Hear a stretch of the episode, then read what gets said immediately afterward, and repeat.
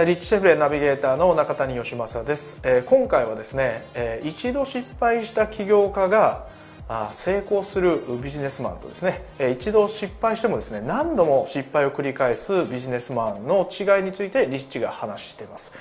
で、えー、僕もですね、えー、こういったあ起業準備中とか起業をしたての頃はですね、え、同じことを意識しながらそういえばやっていたなと思い出すような内容になっていました。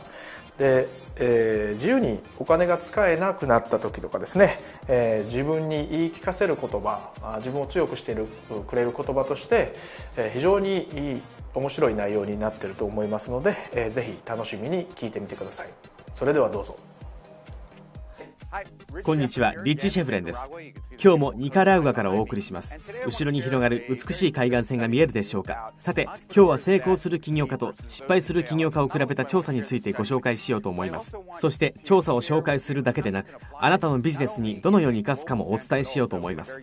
一般的な考え方はもちろんあなたのビジネスに具体的にどのように生かすかをお教えします。それではまず調査についてお話ししましょう。この調査は何度かの失敗の後成功した起業家と失敗を続け成功できない起業家について行われたものですが結果は驚くべきものでした。失敗を乗り越えて成功した起業家は失敗した後にまた最初のスタートラインに一旦戻って同じ分野でやり直したという傾向があったそうです。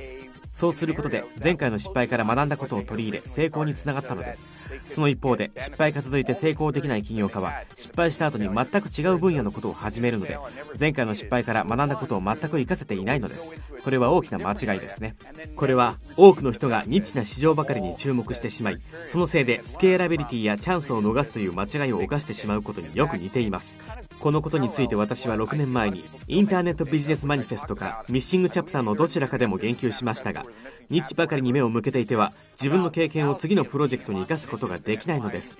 これは顧客基盤や見込み客基盤といった資産をどう生かすかという問題ではありません。あなたが次のチャレンジに向かう時に生かすことができる経験を資産としてどう生かすかという話なのです。そしてこのことはビジネスを成長させる時や新しいビジネスを始める時だけに当てはまるわけではありません。あなたのビジネスのマーケティング戦略やそれ以外の分野にも応用できることなのです。例えばバナー広告からトラフィックを獲得しようとしましたが何らかの理由でうまくいかなかったとします。何度トライしてもうまくいきません。そんな時にサーチエンジンの最適化といった全く別の分野のことを始めてみるのは大きな間違いです。そんなことをしていたらあなたがバナー広告から得た経験は何一つ生かされることはありません。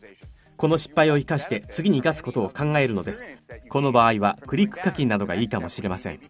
あなたが何らかの形で挫折を経験した時にはどのようにしてその状況から抜け出し立て直すかを考えるだけでなくその挫折や失敗から生まれた経験をどのように生かすかを考えるべきなのです。そうすることで次回の成功につながるはずです。これが今日のヒントです。ご覧の通り私はニカラウガのいい天気を満喫していますよ。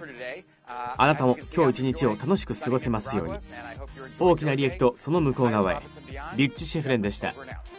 えー、いかがでしたでしょうか、えー、経営者の最高の報酬はですね、えー、自分自身の経験であるという言葉を僕自身も先輩の経営者から、え聞いてですね、えそれを糧に今までやってきたなと思っています。で今日のあなたの経験というのは未来のあなたを作る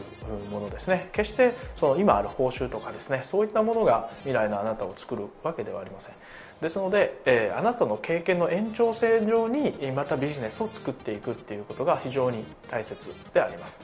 はい、で、え、今はですねやはり多くの失敗を繰り返してより素敵なビジネスパーソンを目指していくと。いうことをですね僕自身も含めて一緒に頑張れればと思います。それではまた。